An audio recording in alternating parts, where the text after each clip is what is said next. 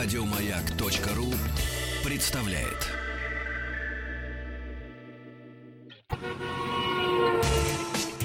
Супротек представляет главную автомобильную передачу страны. Ассамблея автомобилистов. Супротек. Добавь жизни. Игорь Ружейников отдыхает, а мы за него работаем. В студии Павел Картаев и Андрей Осипов, дежурный по ассамблее. Здравствуйте, дорогие друзья. Привет, привет. И автоаса.ру. Все контакты у нас на этом сайте. Задавайте вопросы Андрею. А главная тема у нас связана с одним и даже двумя колесами. Да, да. Самокат, ну, на самом деле, давай, да, давай мы сначала скажем, как мы будем в ближайший час работать. Как, мы начнем давай. как раз таки с темы. передачи, да. Если, так сказать, пойдете, Да. как говорится. Зайдет. Да, но у нас, как вам, дорогие друзья, конечно же, будет, э, на самом деле, не масса, а всего лишь один вопрос, но ваши мнения категорически будут приветствоваться в нашем эфире. А после чего я расскажу несколько слов, скажу о Hyundai Creta, а точнее, самой бюджетной ее модификации с полным приводом и мотором 1.6, и механической коробкой передач. Практически в базовой комплектации я протестировал этот автомобиль. А, но, на самом деле, мы еще в перерыве между этими темами присоединимся к Олегу Осипову, другому О. знакомому вам дежурному по Да-да-да. Ассамблее автомобилистов. Он сейчас испытывает Peugeot 408 на российских дорогах. Вот он расскажет нам о том, как проходит испытание и действительно ли это абсолютно новое поколение Экстремальные 408. испытания. Да, но а, испытания не совсем экстремальные, они катаются где-то там в районе золотых колец. Неплохо. Ну, тоже неплохо, я считаю. С дороги наши. Сразу Кострома. понятно, что из себя представляет автомобиль, который, как говорят, абсолютно и полностью адаптирован для территории России. Вот и посмотрим. Он нам, точнее сказать, расскажет. Ну и, дорогие друзья, вы сегодня во многом будете определять вторую часть эфира, потому что я сегодня хочу э, сделать очень много времени посвятить именно вам, ответом на ваши вопросы, поэтому заходите на сайт автоаса.ру, пользуйтесь всеми доступными вами средствами связи для того, чтобы уже сейчас можете присылать вопросы. Сегодня постараюсь максимум времени отвести как раз-таки на ответы. Ну а начнем мы действительно с колес. Одно буквальном и двухколесные средства. Одно и двух, да. передвижения. Потому что, ну, действительно, вот давайте посмотрим. Гироскутеры, самокаты, велосипеды. Это мы видим на дорогах, особенно крупных городов, все чаще и чаще. И порой у многих участников дорожного движения возникает, ну, не то чтобы когнитивный диссонанс, но некоторые не понимают, а как вообще с этими людьми на дороге-то общаться? Да, это же все в цирке раньше Это- было. Конечно. Да. Вроде как, вот он, цирк приехал. Да, моноцикл. Моноцикл. А, и поэтому все чаще в последнее время раздаются самых разных министерств, ведомств, из Государственной Думы, из МВД предложения о том, что, наверное, надо как-то регулировать этот момент. Если с велосипедистами все более или менее понятно, для них, допустим, в крупных городах организуют и велодорожки, они являются, в общем-то, полноправными участниками дорожного движения. Хотя я все равно не понимаю, почему многие из них забывают о том, что по нерегулируемому пешеходному переходу они должны спешиться, Должны. а не ехать на Я велосипеде. всегда Это нарушение. заме- замечания. Я рискую жизнью. Вот, вот, Паш, ты вот действительно рискуешь жизнью, потому что некоторым из них сделали Но замечание. я прикрываюсь ребенком. Я всегда, прикрывшись ребенком, делаю а вот замечания. это, а вот это, сэр, вас не красит, детьми прикрываться нельзя.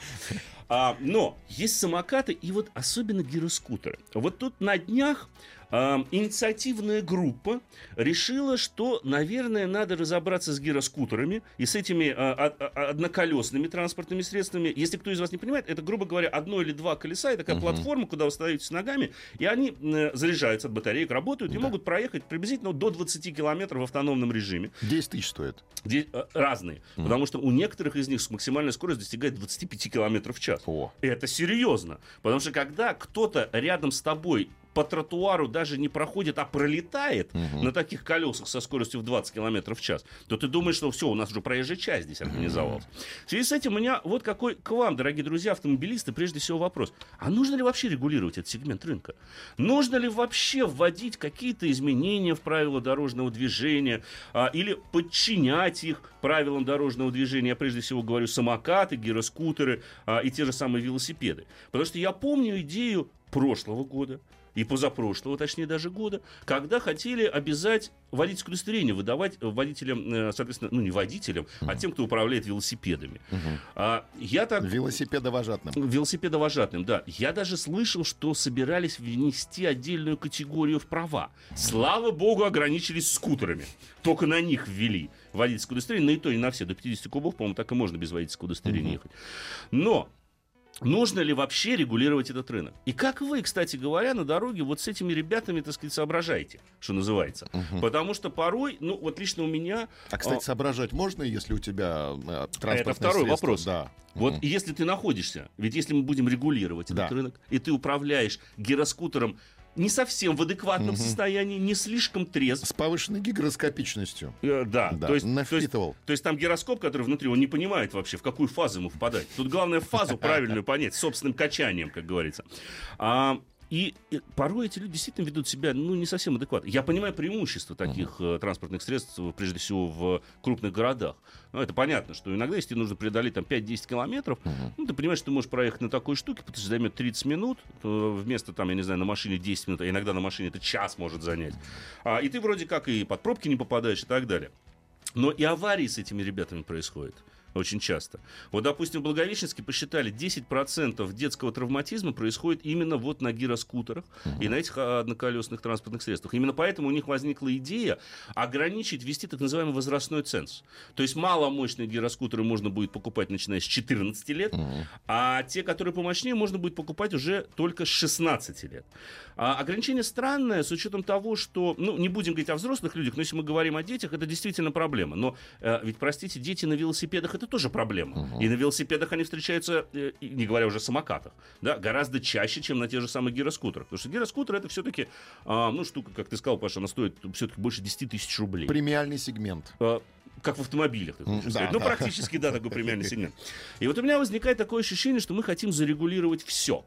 Что лично у меня, ну, как-то странно, на мой взгляд. Потому что ну как мы будем требовать водительское удостоверение у, у- у, допустим, управляющего самокатом, Мгм. да, или у того, кто едет на, на- на том же самом гироскутере? Мы что у него потребуем? Э, У нас нет нигде а, вот этого сегмента и нет нигде указания, что этот человек обязан с- э, иметь водительское удостоверение. Вот он, допустим, нарушил правила дорожного движения. И что с ним делать тогда? Ну, нарушил он. И что, как его привлекать к ответственности? Как пешехода? Мгм. Или как участника дорожного движения? И вообще эти ребята, они кем должны быть, на ваш взгляд? Давайте послушаем мнение. Петербург на связи. Алексей дозвонился. Алексей, здравствуйте. Здравствуйте. Да, здравствуйте. А я вот как раз вот один из тех ребят, который ездит и на машине, и на гироскутере. Так. вот купил. Интересно ваше не мнение. так как давно, да, не так давно купил. И тоже э, нахожусь в некотором смятении, потому что передвигаться на этой штуке по пешеходным дорожкам э, бывает сложно из-за того, что ну, с него при- приходится спешиваться, чтобы перейти там пере- через бордюры, через поребрики, да, а, это неудобно. А ехать по дороге тоже вроде как опасно, потому что непонятно, э, задают меня или не задают. Такой- такой- Вот, вот 50 и на русская 50. рулетка такая, да. Э, Как у блондинки, Да. извините, вас спрашиваете, как, у блондинки спрашивают. Да, какова вероятность встретить, э, собственно говоря, э, динозавра на улице? А мужик отвечает, никакой. Блондинка 50 на 50, либо встречу, либо нет. Да, вот здесь то же самое. Так, однако я вас перебил. Извините, продолжайте, Да, пожалуйста. э, однако вот у меня такая модель, в которой есть такие сзади лампочки, которые можно включить в различные режимы, там, как вот, знаете, как у полицейских сигналов.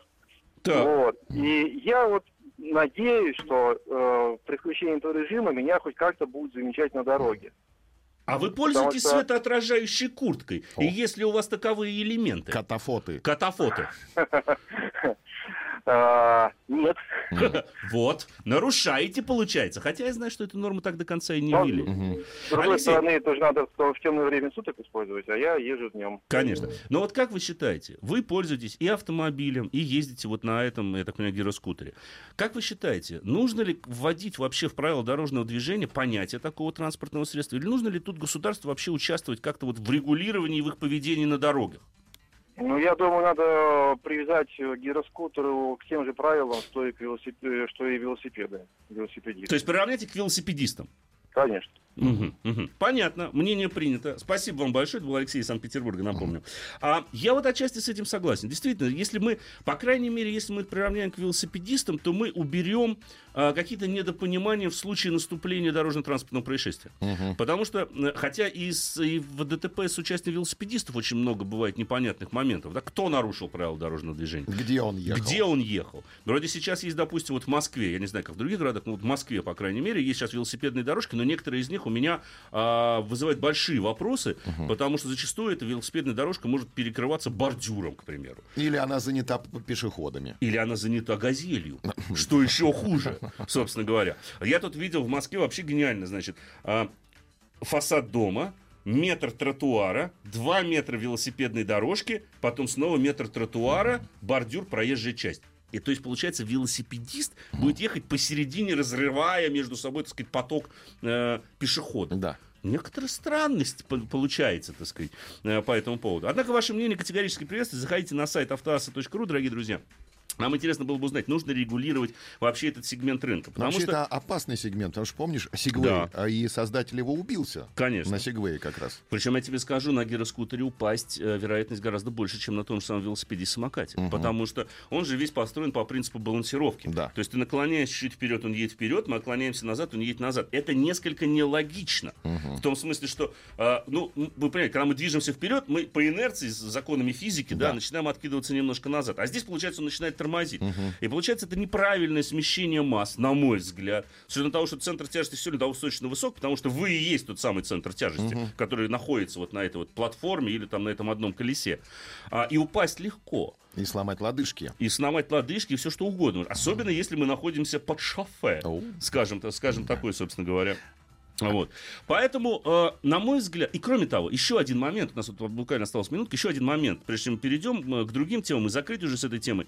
Мне кажется, что как только там появится регулирование, это неизменно приведет к росту цен и к, э, к, к дороговизне вот этих вот штук. А, Потому что я слышал уже не только то, что их нужно приравнять к другим участникам дорожного движения, но и, к примеру, то, что нужно обязать, чтобы обязательно был какой-то сервисный центр по их обслуживанию. Странно. Да. Ну, э, я не знаю, я считаю, что любой товар, который продается, можно, должно, возможно, быть обслужить. Сейчас Да. к нам присоединится Алексей из Балашихи. Послушаем, Так, что он послушаем сказать. обязательно. Алексей. Успеем. Алексей. Добрый день, уважаемые ведущие. Здравствуйте, Ну, Алексей. Мое мнение, все, что касается двух колес, одного колеса, так или иначе человек является участником дорожного движения. Вот. Я против э, того, что одно время была инициатива, помню, что обязали даже там, грубо говоря, номера вешать даже на велосипеды. Был такой идея, была такая идея, да. да, да, да. Вот, но э, коли ты являешься участником дорожного движения, будь добр, как говорится. Как вот в Америке э, наступает совершеннолетие, там у них даже есть там как бы, юношеские права, но суть не в этом. Человек... э, Понятно, понятно. Алексей, спасибо. К сожалению, нам... нам-. Да, я понял. Спасибо вам большое за ваше мнение. Небольшая пауза и вернемся. Главная автомобильная передача страны. Ассамблея автомобилистов. Однако я предлагаю Да. закончить с Давай. Да, за- все мы, в принципе, уже поняли э, про эти двухколесные транспортные средства. Я, на самом деле, согласен с Алексеем, что их логично было бы приравнять, наверное, поскольку они являются участниками дорожного движения, так вот пусть и остаются участниками дорожного движения. И, как говорится, по всей строгости закона в случае нарушения. И переходим к И следующему пункту переходим к нашей следующему передачи. пункту нашей программы. Так. А следующий пункт нашей программы Peugeot 408. И я приветствую Олега Осипова, хорошо известного, собственно говоря, всем слушателям Ассамблеи автомобилистов. Олег. Здравствуйте. Да, добрый Да. вечер, дорогие друзья. Добрый Да. Вечер. К- Так вот, сразу же первый вопрос. Как проходит? Нет, нет, А, для другого. Так. Peugeot 408 он действительно новый? Или это Он так? обновленный. А, он так все-таки обновленный. обновленный. Так. Да, он обновленный, конечно, потому что платформа осталась та же. Хотя я понимаю, что у меня немного времени. Я бы так вам рассказал, допустим, о том, как валяют в городе Калязине валенки. Валяли. У вас Так за говорит. 7 минут, А если еще- успеете, пожалуйста. Нет, а еще, конечно, я должен упомянуть, я был только что вот посетил замечательный музей Анны Андреевны Ахматовой и Мгм. Николая э, Степановича Гумилева Да. под Бежецком. Это стоит увидеть. А, в общем, за дороги здесь, как вы понимаете, позволяет испытать тот же Peugeot 408 по полной программе. Мгм. Меня не раз спасало то обстоятельство, что клиренс все-таки 175 сантиметров, э, миллиметров а, позволяет э, проезжать без особого ущерба для подвесок, которые произвели на меня самое лучшее впечатление. То есть пока до пробоев не доходило. То есть они, вот, Но- ну, мы с тобой ездили не- немало на э, 408, вот можно сказать, предыдущего поколения, или до рестайлинга. Вот разница есть какая-то? А есть разница. Во-первых, выглядит автомобиль по-другому, да. Впереди появились любимые народом светодиодные ходовые огни. Ну, сейчас без них А, никуда. вообще- Конечно. А, да, в, в паре, между прочим, с биксеноновыми фарами, да. А, в любой Круто. версии.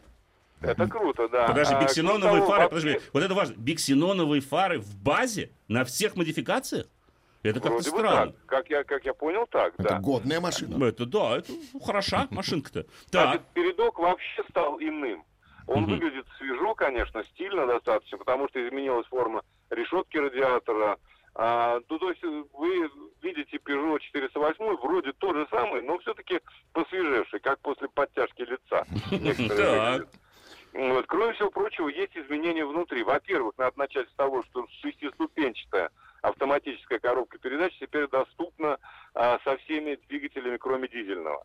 То Вот. есть и со 115-сильным, и со 150-сильным, которые мы уже э, с вами имели, да, турбированные. А 115 это и дизель. Дизель э, может э, агрегатироваться только шестиступенчатой механикой. М. А теперь хотя бы изменения 6 внутри. ступеней. Раньше-то было 5, я помню. Мгм. Теперь хотя бы Нет, шестую теперь- добавили. Да, конечно, нет, коробка там вполне себе адекватная. А, значит, э, теперь что касается внутри, потому что здесь изменения тоже заметны. Во-первых, появился 7-дюймовый м, э, сенсорный экран в Мгм. середине панели. А, достаточно удобный. Хотя мне не хватает клавиши, которая бы э, помогала не тыкать э, в монитор, так сказать, а выбирать э, нужные папки, режимы и так далее. Но это уже э, так себе. так А сказать, далеко монитор, замечание. что ли? Не дотянешься? Да нет, он э, в центральной консоли, разумеется, не так далеко.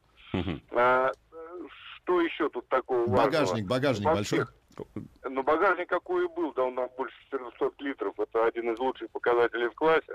Вообще автомобиль переросток С-класса на самом деле. Мгм. А, и с моей точки зрения, он, конечно, недооценен.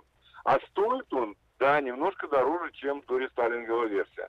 От 949 тысяч рублей и максимальная комплектация, это э, в том числе дизель, да, дизель самый дорогой, конечно, миллион сто двадцать две тысячи. Ну, это дорого. Вот. За дизель с Но. механикой 100, миллион сто двадцать две тысячи. Тогда Да. остановись на бензине с механикой а, за 949. Но дешевле, я так думаю, а, вот сопоставляя размер цена-качество, я не думаю, чтобы что-то сейчас было на российском рынке дешевле. Мгм. Или, во всяком случае, ну, в сопоставимых габаритах. Пожалуй, что нет, наверное, да? Мгм. Кроме того, вот что касается Peugeot, то они всегда работают постоянно, между прочим, над качеством улучшения материалов. В том числе это касается отделки салона. Я сейчас сижу э, в автомобиле, а, очень мягкая передняя панель, э, очень стильно отделана, таким ребристым пластиком. Прекрасная А, акустика. Мы отмечаем Да, мы акустику. слышим, шумоизоляция. Да, замечательная. Отлично, да. Кстати, двигатель работает в эту секунду, между прочим. Не слышим. Хорошо, что не жужжит. Так. Да, двигатель работает. Это вот как раз у нас версия со 115-сильным э, 1.6. А механика, Э, вот. автомат? Нет, автомат. Мгм. Автомат. Теперь автомат можно и к 115-сильному э, пристегнуть. А, ну, а с э, 150-сильный турбированный он идет только с автоматом. Мгм. Кстати, потребляет э, примерно на пол-литра меньше бензина, чем э, вот этот атмосферник, как это не смешно. Ну, это по характеристикам официально. Мы-то Да, знаем, бензин, опять что... же, 95-й. Но, разумеется, 150-сильный будет самый э, живой, живенький такой. Ага. 8,1 до сотни, максимальная 208. Это чуть помедленнее, но для города, для повседневной жизни вполне себе хватает. Я бы так По интерьеру изменилось ли что-то? Есть ли кардинальные изменения в стилистике? Или стилистика осталась прежней, просто подросло качество отделочных материалов, я так понимаю? Качество отделочных материалов. Появился монитор, как я сказал, и появился щиток приборов, который был раньше самой верхней модификации. То есть белые э, приборы, А, мгм. э, циферблаты приборов. э, И черная такими- цифровка. э, Да, черная цифровка, совершенно верно. Но Мгм. выглядит очень прилично. Подогрев А, руля что есть? Летняя Подогрев опция? руля, кстати, есть Летняя вот такая опция, вот, да. Появился? Нет? Нет, по-прежнему, Слушай, наверное. По-моему, я его не видел. А, Мгм. жаль. Эх. Летом холодно будет. Да. задумался И система мониторинга, наверное, то же самое давление в шинах по-прежнему нет. То, что сейчас можно заказать, к примеру, в том же самом Солярисе, который является, по большому счету, ну, серьезным конкурентом для 408. Зато подогрев переднего стекла есть. О, Я на это отвечу. Супер кул. Кроме того, кроме того, э, ну я думаю, что есть такие, ну, можно рациональные заказать какие-то вещи, э, которых я просто еще не успел узнать. Мгм. Обзорность как Да, нормально? да, да, да. Нет, Зеркала как? обзорность всегда была в 408 э, превосходной, и в этом отношении он нисколько не изменился, то есть кузов-то на самом деле прежний. Но не Ну, грязнули. появилась любимая, любимая всеми кнопочка СОС от ГЛОНАСС. О. Ну, без нее сейчас Это никак. да. А Без собирается, теперь невозможно. собирается по-прежнему у нас под У Калугой, нас если не ошибаюсь. Калуги совершенно верно. Собирается именно у нас в Калуге. Мгм. Э, Ясно. Ну, в общем, оставил у меня э, очень такое приятное э, впечатление. И нам еще проехать на нем где-то 100 километров Мгм. до Весьегонска. понятно. Слушай, ну и последний вопрос, последний вопрос, это осталось меньше минуты. А, на твой взгляд, а вообще компания Peugeot собирается что-нибудь делать, чтобы не сталкиваться с такой вот недооценкой своей продукции? Вот они что, А. предпринимать собираются? Этот ответ будет подготовлен через часик, я примерно снова буду говорить с представителем Peugeot. Они Так. обещали подготовить ответ на этот вопрос. Я его задавал днем. Правильно. Как узнаю, на ближайшем эфире доложу все непременно. Спасибо большое. Это был Олег Осипов, хорошо знакомый, в общем-то, дежурный тоже, так же, как и я, ассамблея автомобилистов. Тебе хорошо добраться э, и, собственно говоря, до места обеда и дальше протестировать этот автомобиль. Я думаю, что в следующий понедельник мы подробнее, если что-то не успели Да. договорить сегодня, обязательно скажем а, в один из ближайших эфиров. А пока я сделаю небольшой анонс, прежде чем уйти на перерыв. Дорогие друзья, вся вторая половина программы будет отдана исключительно вам. Вопросом, чего ждать, Да. сколько проживет, Ты обещал про Крету рассказать. а я вот пока буду, я буду аккумулировать А, да, приходящий да, вопрос, поэтому сейчас сразу Да. говорю, чтобы Когда было все в побольше. коллаборацию будут Да, входить. когда- во, Да, о, во. модное слово, коллаборация. Да. И потом только ваши Да. вопросы, дорогие новости, друзья. новости послушаем. Ассамблею автомобилистов представляет Супротек.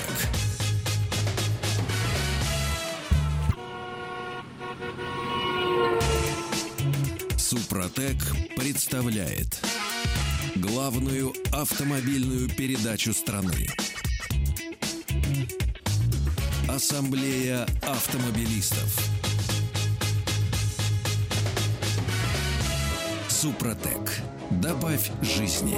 Андрей Осипов и Павел Картаев приветствуют вас. Автоаса.ру – это сайт, на который вы отправляете все свои вопросы. Там же есть номер телефона, который позволит вам позвонить непосредственно в студию, дорогие Дмитрий друзья. из Петербурга уже им воспользовался и на связи Не находится будем прямо заставлять сейчас. его ждать. Дмитрий, мы вас слушаем. Здравствуйте, Дмитрий. Алло, добрый день. Здравствуйте. А вот машинка восьмого года выпуска Hyundai Elantra, механика 1.6.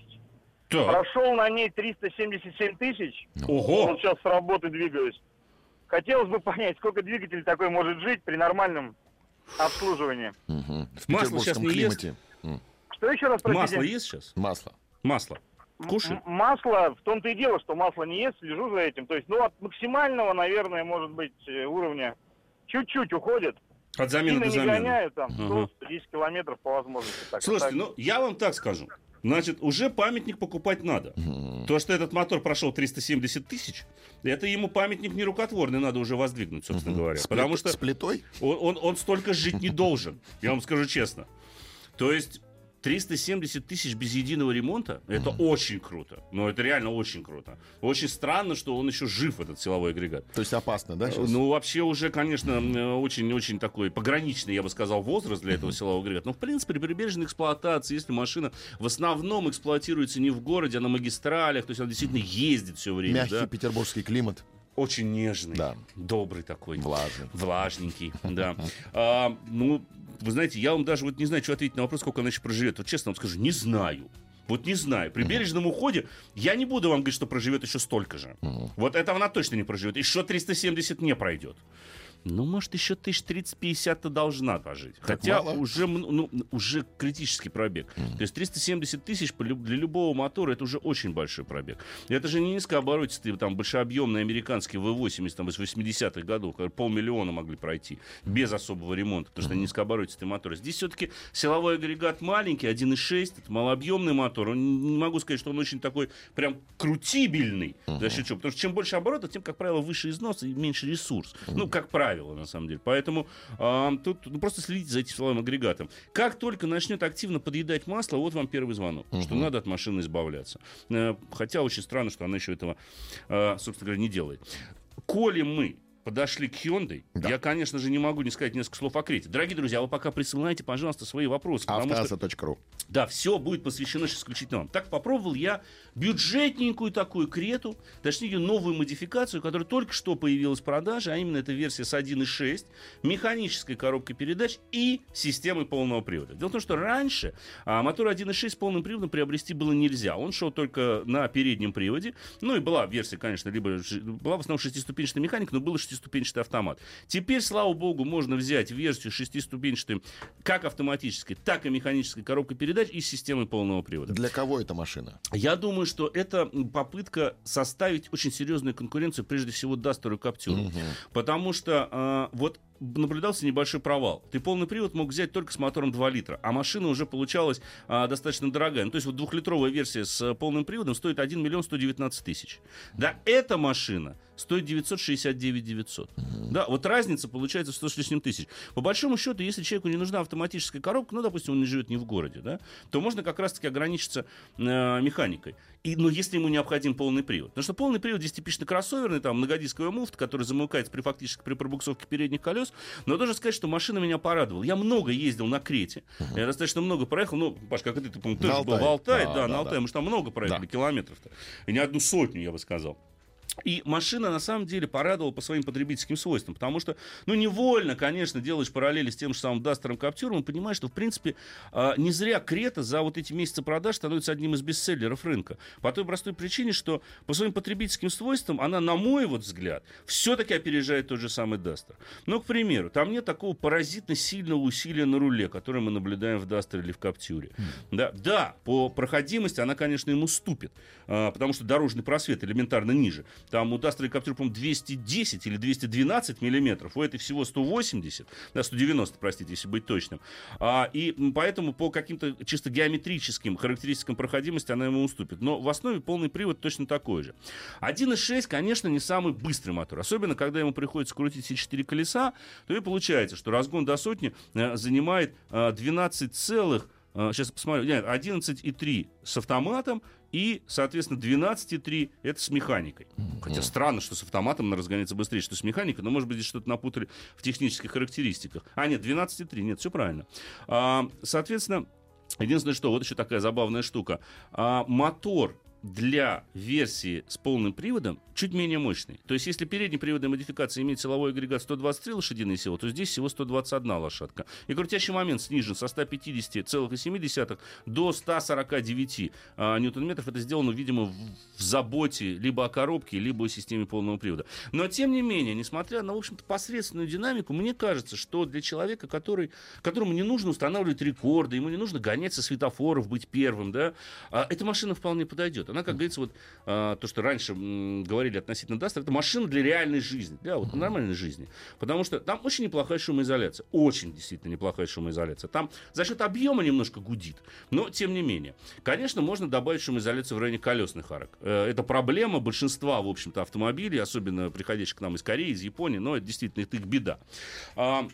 Но в целом, вот по своим потребительским свойствам и по соотношению цена-качество, это уда- очень удачное предложение. Потому что, ну, смотрите сами, двухлитровая модификация уже меньше, чем в миллион сто, ну, просто стоить не будет. А тут мы получаем и полный привод. Ну да, по динамике проигрыш есть. Но есть выигрыш в той же самой экономии топлива. И при том, что это нормальная полноприводная трансмиссия. А сколько на 100 километров А, ну, мы, я, э, значит, сам производитель говорит о том, что в смешанном цикле эта машина будет кушать быть приблизительно 7, 7,2, вот где-то вот так вот, угу. до 8 литров на сотню. Реально, я вот скажу, я тестировал этот автомобиль, ну, правда, всего 2 дня, э, ну, где-то у меня расход городской эксплуатации составил около 10-11 литров на сотню. Угу. Но, в принципе, это неплохой показатель. А отключать можно полный привод? А, он отключается автоматически. Угу. То есть, по большому счету, ты всегда практически едешь на переднем приводе. То есть, а, задние колеса подключаются только при пробуксовке передних. Их можно приключ... Э, включить принудительно. Для этого есть кнопка. Да. А, непосредственно на центральной консоли, вот на туннеле между водителем и пассажиром,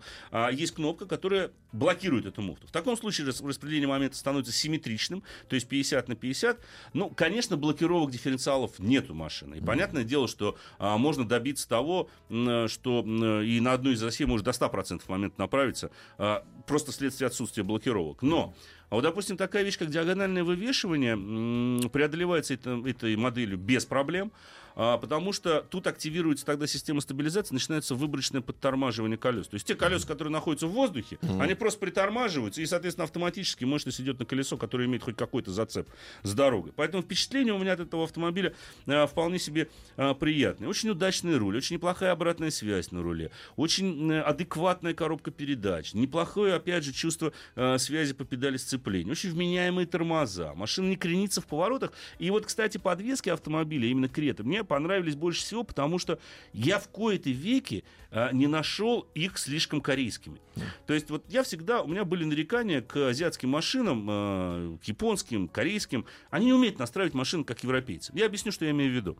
А мелкие неровности вам постоянно передаются, вы их чувствуете. Вам кажется, что подвеска жесткая, вы начинаете поворачивать, идете на дуге поворота и понимаете, что она у вас совсем не жесткая, потому что машина валится. Здесь подвески удивительным образом мелкие неровности отрабатывают очень хорошо, при том, что они такие очень, э, ну не жесткие, а я бы сказал упругие. Вот тут будет правильное слово. То есть они не, не допускают больших кренов кузова в поворотах, при том, что с артикуляцией колес на бездорожье проблем, в общем-то, не возникает.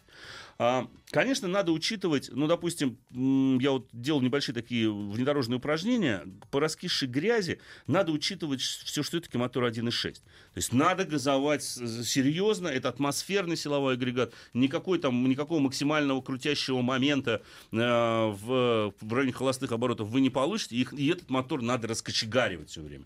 Но сделать это можно без особых проблем, и если мы, и опять же, благодаря тому, что педаль сцепления вполне себе информативна, а рычаг переключается четко, то всегда можно подобрать э, правильную дозацию mm-hmm. газа для да. того, чтобы проехать то или иное препятствие. Как ведет себя коробка при торможении? Хорошо, хорошо, никаких проблем нет. Надо понимать, что все равно на кроссоверах с такой системой полного привода мы тормозим передними колесами. Угу. Это не постоянный полный привод типа Quattro у Audi, да? А мы все равно, когда мы осаживаем ее э, коробкой, мы тормозим все-таки передними колесами. Да, если в этот момент идет пробуксовка, она что-то назад даст и замедлит, в том числе за счет угу. подключения, за счет блокировки вот этой муфты, хотя бы частичной. А, но вот полноценного, собственно говоря, торможения, как на полном приводе, когда вот мы передачу вниз, она прям, ух, в 74 да, да, Такого здесь, конечно, угу. нет. Это надо учитывать, и в этом большая разница всегда между различными системами полного привода. Почему я говорю, что они говорят, что ну вот, а какой смысл в этом постоянном полном приводе, только топливо кушает больше. Я скажу, что, слушайте, ребят, ну попробуйте тормозить на такой машине, вы поймете, что такое постоянный полный привод э, в, в сравнении с, с подключаемым, так называемым. А на задней передаче есть какая-нибудь защита от дурака? Нельзя ее воткнуть? На, а, ну там, во-первых, кольцо подъемное. А, понятно. Подъем, подъемное кольцо. И, во-вторых, хрустит немерено, не воткнешь. Я попробовал, я знаю, тоже проверяю такие вещи. Нет. Есть защита от дурака, то есть на кнопку. Вот я всегда делаю такой тест, когда машина заводится кнопкой. А, ну, в этой модификации она заводилась ключом, но я на другой крете пробовал. Когда заводишь, когда во время движения нажимаешь на кнопку, она, слава богу, не глохнет. Потому что на многих машинах глохнет. Я помню, тестировал, не буду называть машину, на скорости 100 км в час на абсолютно пустой дороге, но думаю, надо же проверить, есть защита от дурака. И раз на старт, и мотор заглох, и надпись такая на центральной консоли. Пожалуйста, переведите селектор АКПП в положение паркинг. Я думаю, так, интересно, что же случится, если я на скорости 100 сейчас заглушил мотор, его в паркинг воткну? У меня же все железяки в лоб прилетят. Мало не покажется. Вот, поэтому я сказал об этом производителю, они сказали, что ну да, да, мы знаем, это предсерийные машины и так далее. Я говорю, ну представьте себе, у вас основной рынок Америка, да, вот дородная черная, в обтягивающих лосинах, едет в магазин, у нее что-то заглохло, мальчик нажал, да, я ей говорю, переведите в паркинг. И она переводит, она же таки так и переведет в паркинг. Она не будет думать. Да, она, ну, как-то непривычно. Все, к вашим вопросам, дорогие друзья, звоните, пишите, я смотрю, вопросов уже много. Прежде всего буду отдавать предпочтение тем вопросам, которые пришли на а, сайт автоаса.ру. Вдогонку к Элантре, кстати. 460 Давай. тысяч километров прошла Элантра, так что, возможно, все пишут нам. Ура! Да. Ура! Ура! Что скажете про Kia Soul с мотором 2 литра? Как сочетание мотора с авто? Как вообще двигатель по надежности? Ну, двухлитровый силовой агрегат, если вы имеете в виду атмосферную версию, известен уже давно. Больших нареканий, в общем-то, на него нет. Турбовый мотор, да, вот он иногда подъедает масло. Что касается сочетания, как, ну вы, наверное, имеете в виду, как ее поженили, скажем так, с коробкой и не дерганная ли она. Нет, она особо не дерганная, в принципе, едет более-менее нормально, но только не верьте рекламе, которая вам говорит, что это а, полноценный, а, собственно говоря, кроссовер. Это никакой не кроссовер, привод там только передний, и с кроссовером его роднит ну, разве что дорожный просвет приличный. Вот mm-hmm. и все. А, так, по, по теме. Рено, Кангу, Citroёn Берлинга, Peugeot Партнер. Хочу купить БУ. Что лучше? А также какой мотор? Бензин или дизель? Delphi и Siemens не бою. Дизельная система. А, ну, смотрите. Я думаю, что тут надо выбирать ту машину, которая находится в лучшем техническом состоянии. Citroёn Берлинга и Peugeot Партнер, в принципе, абсолютно идентичные машины по, большинству, по большинству узлов и агрегатов. Рено Кангу от них здорово отличается.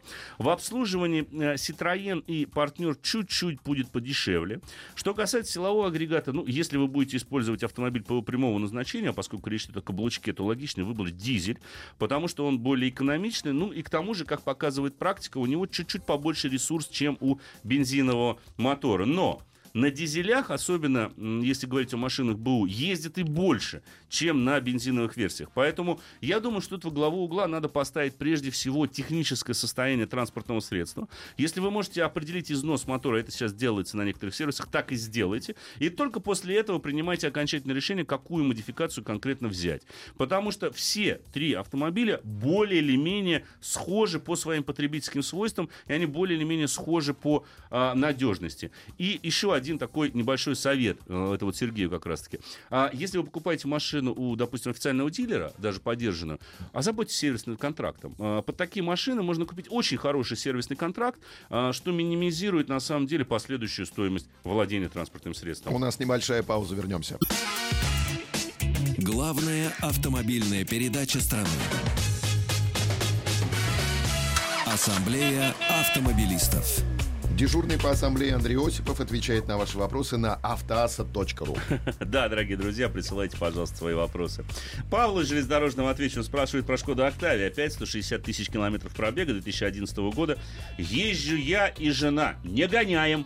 Чего ожидать авто, на что обратить внимание? Машина достаточно надежная, вы, к сожалению, не указали, какой у вас силовой агрегат. 1.4 турбо хуже, 1.6 атмосферник лучше. Ну, то есть 1.4 турбо ху- хуже в плане надежности и ресурсности, но лучше, конечно же, а, в плане динамики. Может быть, у вас даже 1.8 турбо. Ну, скажу так, 160 тысяч километров пробега, это уже достаточно серьезный, в общем-то, пробег. А, обращать внимание надо, конечно же, на расход масла, как только он появится. Ну и в целом на состояние автомобиля. В принципе, машина надежная. Все зависит от того, как вы за ней ухаживаете, но я не думаю, что вас ждет большое разочарование, если машина еще не ест солидно масло. Паджеро 4 2007 года, 3.2 дизель, 221 тысяча. Машина устраивает 7. Вопрос, сколько эти двигатели ходят. Масло не ест, если не гонять, замена каждые 7-8 тысяч. Ну, Александр, а, мне честно приятно, что вы так ухаживаете за своим транспортным средством. При таком уходе, а, в принципе, этот мотор пройдет 250-300 тысяч километров без особых затруднений. Особенно, если пока нет никакого расхода масла. Денису отвечу. Hyundai Tucson, RAV4, Volkswagen Tiguan в равных комплектациях. Что предпочтеть? Проблема замены имеющегося AX35. Значит, если Денис, вы хотите получить автомобиль, который действительно отлично ездит, то однозначно выбором должен стать Тигуан. А, Я говорю о новых моделях, я не говорю о предыдущих поколениях. Вот если говорить о новом Тигуане, то это, конечно, один из лучших, на самом деле, на сегодняшний день автомобилей в этом сегменте по своей управляемости. Наверное, Tucson и RAV4 будет чуть-чуть лучше в плане надежности, но они однозначно проиграют а, по шумоизоляции и, конечно же, по ощущениям от вождения. Я бы RAV4, наверное, выкинул. Ну, Кстати говоря, разница в цене существенная, потому что, по-моему, новый Тигуан ну, существенно дороже, чем, к примеру, тот же самый Тусан. Тут надо смотреть уже на комплектации, а, но я бы в любом случае скорее склонился к Тигуану. Истек срок действия водительской медицинской справки. Нужно ли проходить переосвидетельствование? Александр нас спрашивает. А, ну, если вы сейчас будете менять водительское удостоверение, тогда да, вам нужно за- завести новую медицинскую справку. Но если, в принципе, у вас права еще действительны, то с вас никто медицинской справки не требует. А если международное удостоверение надо? А, сейчас, по-моему, даже не требуется медицинская справка на международное водительское удостоверение. Сейчас, если поскольку получил вот ну, водительское удостоверение новое, на срок действия выдается и международное водительское удостоверение. Вот, но здесь э, просто про срок медицинской справки спрашивают. Отдельно ее не надо делать, Александр. Никто у вас не имеет права ее спросить. Хотя я понимаю, почему вы спрашиваете, потому что были идеи а, обязать возить водителей с собой медицинские справки. Ну, слава богу, до реализации не дошло. Hyundai 30, 85 тысяч километров пробега, четырехступенчатый автомат. Когда посоветуете менять масло в коробке? Каким способом? Полное, частичное. Коробка подергивает. Но вообще масло уже надо бы поменять. 60-80 тысяч. Вот рекомендованный интервал замены масла в коробке передач. А, лучше поменять... Ну, попробуйте сначала частичную сделать замену. А, Посмотрите, как себя поведет коробка. А, Лучше вообще сразу сделать полную замену и почистить, конечно же, вот этот маленький магнитик, который есть на нем э, в коробке, на нем всегда налип- налипает всякие мелкие частицы. Посоветуйте, пожалуйста, хэтчбэк, Николай спросит, или седан, или универсал, ну, то есть все что угодно, с абсолютно несприимчивой городским дорожным неровностям подвеской. Танк. Есть же много, но не быстро. 100 100, 110, 120 максимум. Танк. Кроссоверы не нравятся категорически. Сейчас у меня лачете хэтчбэк. Не нарадуюсь этой машине. Но хочется чего-нибудь подороже, покомфортнее, но с такой же подвеской. И вы считаете, что лачете хэтчбэк вообще не, не восприимчив к дорожным неровностям? Но я а, а, промолчу о том, что шумоизоляции нет. Ладно. А, бюджет миллион сто, миллион триста. В городе кошмар с дорогами, огромное количество мелких неровностей. Сейчас их даже не замечают. Из Ростова-на-Дону, mm-hmm. нам, кстати, пришло а, сообщение. Но вы знаете, а, ну, может быть, вам понравится Джентра та же самая. По сути, это то же самое Лачетти. Uh, только теперь производим в Узбекистане. Подвеска там серьезно не менялась. Но при бюджете миллион сто, миллион триста, может быть, имеет смысл заботиться чем-нибудь все же покомфортнее и поприятнее, потише. Нива. Нива? Ну, ты понимаешь, не любит кроссовер. А, ну, хотя Нива это не кроссовер, да. это же внедорожник. Mm-hmm. И потом почти танк. Опять же, получается. Так что вот, Николай. Ну, а если серьезно, ну, посмотрите, на, в принципе, сейчас э, все автомобили имеют более-менее нормальную подвеску, хорошо, в общем-то, настроенную. Mazda CX-5, 2.5 бензин. Как ликвидность на вторичном рынке, насколько ресурсный двигатель? Павел нас спрашивает из Москвы. Значит, э, ликвидность хорошая, ресурсен двигатель, вот с этим есть вопросы. Дело в том, что э, вот с переходом на технологию SkyActiv эти силовые агрегаты стали весьма и весьма чувствительны к качеству топлива. Если машина эксплуатировалась в Москве при надлежащем уходе, то, по идее, никаких проблем с ней быть не должно. Но я слышал, что очень у многих вот этих моторов SkyActiv где-то 80, 100, 120 тысяч километров идет замена топливной рампы, вообще система подачи топлива, потому что впрыск не выдерживает. Очень претенциозно собран мотор, и не выдерживает он нашего качества топлива. Поэтому сделайте, опять же, диагностику. В целом машина очень, плох... очень хорошая. Очень плохая, чуть было не сказал. Ужасно. Вырежем, вырежем. Вырежем, вырежем. Но мы в прямом эфире вас не получится. Таха. 237 тысяч. Точка. Как долго же проживет двигатель? Недавно поменял масло на 10 в 50. Расход бензина упал на литр. Хм. Стал 15,8. Смешанный режим. По гаигателю проблем еще не было. По двигателю, видимо. Uh-huh. А, ну, по поводу поменять масло вы меня не спрашиваете. Вообще, этот двигатель очень ресурсный. 300-400 тысяч он ходит без особых затруднений при надлежащем уходе. А, правильно ли залили это масло, не знаю. А, надо смотреть, э, годно ли такого, такое достаточно густое масло для этого мотора. Peugeot 308, 2016 год, мотор турбо 1.2, 110 лошадиных сил. Чего ждать в общем? Машина отлично рулится, кстати говоря, на мой взгляд. А, но вот мотор 1.2 турбо меня смущает. Не самый это ресурсный силовой агрегат. А Равон 4 как замена Nexi? Да, это таки замена Nexi, это Chevrolet Lachetti, я уже об этом сказал. Ford Tourneo Connect. Машина очень нравится, но 2003 год дает о себе знать. Возила грузы, имеет усталый вид. Хочу до смежи посвежее. Грузы возить не буду. Возьмите что-нибудь пассажирское. Мини-вен какой-нибудь возьмите, в конце концов. Возвращаясь к Тигуанам, нас Денис туда возвращает. 1.4 или 2, учитывая, что они все турбо. Интересует надежность и долговечность. Машина нужна лет на 7. Ну тогда 2 литра. Причем, вы знаете, я вам по секрету скажу, Денис, не надо переплачивать за самую мощную модификацию, которая 230 лошадиных сил. Вполне можно взять 200-сильную версию и чипануть, если вам не будет недостаточно динамики. Так, а я смотрю, время да, уже неумолимо. Все. 15 секунд у нас. 15 секунд пора прощаться. Пора, пора. пора сказать большое вам человеческое спасибо, дорогие друзья. Извините, что не ответил на все ваши вопросы, их чрезвычайно много, но обещаю в следующих эфирах отводить на них огромное количество времени. Спасибо и берегите себя. Дежурный по ассамблее Андрей Осипов был сегодня. И Павел Картаев. Пока. Ассамблею автомобилистов представляет Супротек. Еще больше подкастов на радиомаяк.ру